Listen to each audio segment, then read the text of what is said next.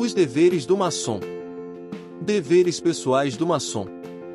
O maçom deve saber usar as próprias virtudes, evitando qualquer forma de intemperança e excessos que o impeçam de cumprir os deveres do ofício.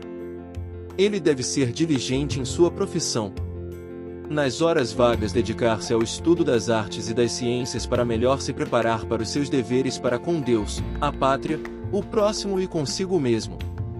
Deve adquirir, na medida do possível, espírito de paciência, calma, sacrifício e abnegação, a fim de dominar-se e conduzir a família com afeto, dignidade e prudência.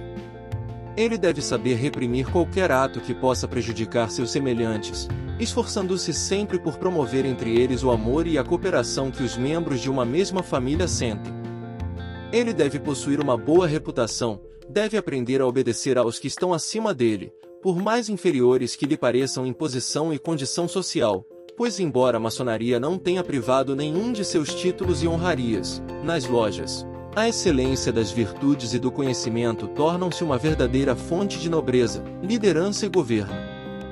Deveres civis do maçom. O maçom é um cidadão pacífico, ele nunca deve participar de conspirações contra a paz e o bem-estar do país, nem deve agir atropelando seus deveres para com as autoridades. Ele deve cultivar a concórdia e viver em harmonia e amor fraternal. Deveres sociais do maçom. Os maçons devem ser homens de virtude, bons maridos, bons filhos e bons vizinhos. Devem evitar qualquer excesso que possa prejudicar a si mesmos e suas famílias. Eles devem conduzir os assuntos de suas famílias e suas lojas com sabedoria. Deveres fraternos do maçom. Os maçons sempre tiveram a obrigação de evitar caluniar um irmão, de alimentar sentimentos injustos e malignos, de criticar um irmão ou suas ações.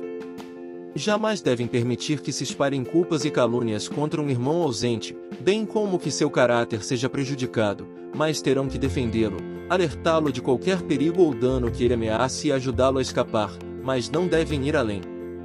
As virtudes maçônicas.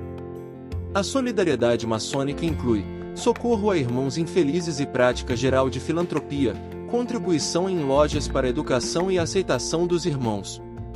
Assistência individual prestada no mundo profano dentro dos limites da justiça e sem prejuízo da independência de cada um nos seus deveres e no seu próprio interesse. Tolerância a aceitar e encorajar até mesmo opiniões que você não compartilha de acordo com o que muitas vezes se repete. Não concordo com o que você diz, mas defenderei seu direito de dizê-lo até a morte. Parece afirmação, mas não confirmada por Voltaire de buscar sempre o que une e não o que divide. Respeite a liberdade de cada irmão em assuntos filosóficos, políticos e religiosos. Não critique de forma alguma os atos de sua vida privada, desde que esses atos não afetem sua honra. Igualdade, isto é, esquecer as distinções profanas na loja e não tomar partido, na loja, nas várias opiniões dos irmãos. A maçonaria se esforça para emancipar os espíritos, eliminando todas as distinções de credo, raça, nacionalidade, fortuna, ancestralidade e posição social. A conquista da perfeição maçônica só é alcançada após uma transformação espiritual integral que envolve o abandono do personalismo e do individualismo após a descoberta do vitriol. Tudo isso surge sobretudo no trabalho na loja, junto com os irmãos e com a egrégora que se percebe durante as sessões. O segredo maçônico ou confidencialidade. A confidencialidade é necessária porque, como maçom, o iniciado não pertence mais a si mesmo. Também devem permanecer reservados os ritos particulares praticados nos templos, dos quais não se deve absolutamente falar fora. Vivemos em um contexto de pessoas que não são muito benevolentes conosco e estão prontas para fazer uso da menor indiscrição para nos atacar, deturpando seus propósitos. A maçonaria é uma irmandade que guarda um segredo, nomeadamente o de conseguir racionalmente, solidamente, o aperfeiçoamento do indivíduo e através dele para a comunidade. Seu sistema racional, que se baseia em éticas não apenas teóricas, mas também praticadas, faz com que ela pareça à igreja como uma rival formidável.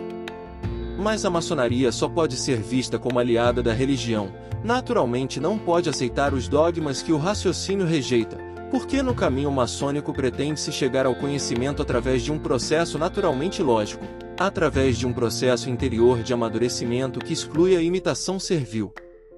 Essa, portanto, é a mais nobre das peculiaridades que nos são concedidas pelo Gadu ou há de pensar e se aperfeiçoar. Convencida da contínua transformação e devir de todas as coisas, da sua natureza infinita e eterna, a maçonaria afasta-se de qualquer doutrinarismo em que um horizonte de verdade, compreendido ou vislumbrado, se torne um limite, portanto, um obstáculo a novas intuições de pensamento.